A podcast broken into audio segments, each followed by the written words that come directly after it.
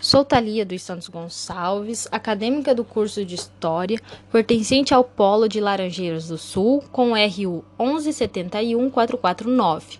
Bom, hoje vamos abordar um pouquinho sobre o tema Mulheres Históricas, em especial a paranaense Helena Colodi. Bom, atualmente é uma maior participação das mulheres na construção da história na sociedade. Porém, ainda enfrentamos inúmeras dificuldades. O mais explícito é o caso de uma sociedade machista, que tem uma imagem controversa da mulher. Bom, como mulher, sei da capacidade de nós em transformar seja qual for a situação ou ambiente. Estamos preparadas. Temos vários exemplos da importância feminina ao longo da história, como Joana d'Arc, Maria Quitéria, Anita Garibaldi, entre outras tantas, e em vários lugares de trabalho. Falando um pouco mais sobre Helena Kolodi, seus pais eram imigrantes ucranianos que se conheceram no Brasil.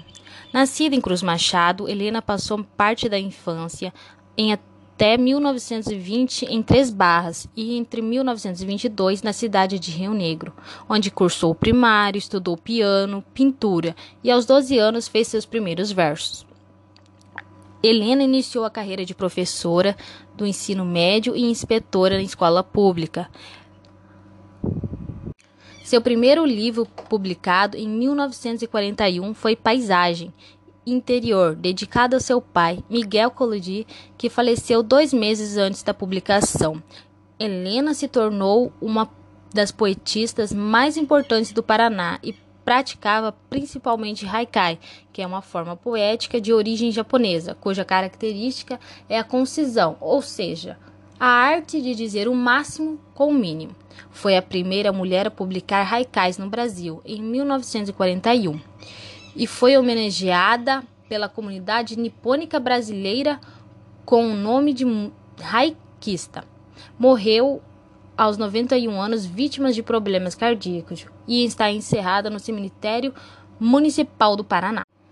Recebeu em homenagem que hoje pode ser vista, analisada, estudada e admirada, digamos também, com a criação do Curso Nacional de Poesia Helena Colodi, que é realizado anualmente pela Secretaria de Curitiba, no Paraná, em sua homenagem. Também exposição em homenagem aos 90 anos da poetista na Biblioteca do Paraná, gravação e publicação de seu depoimento para o Museu de Imagem e Som do Paraná. Recebeu o diploma e mérito literário da Prefeitura de Curitiba. A imagem dela, a memória dela poderia ser mais preservada.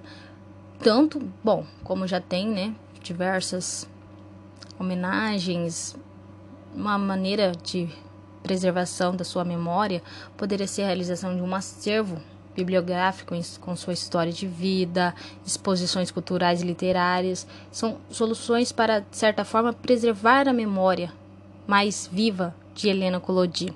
Bom, isso foi um pouquinho do meu trabalho. Poderia ser melhorado, mas é isso. Fica aqui meu agradecimento. Foi muito bom poder realizar essa, esse trabalho de que forma que fica a memória que as pessoas fazem a história, deve ter seu devido reconhecimento.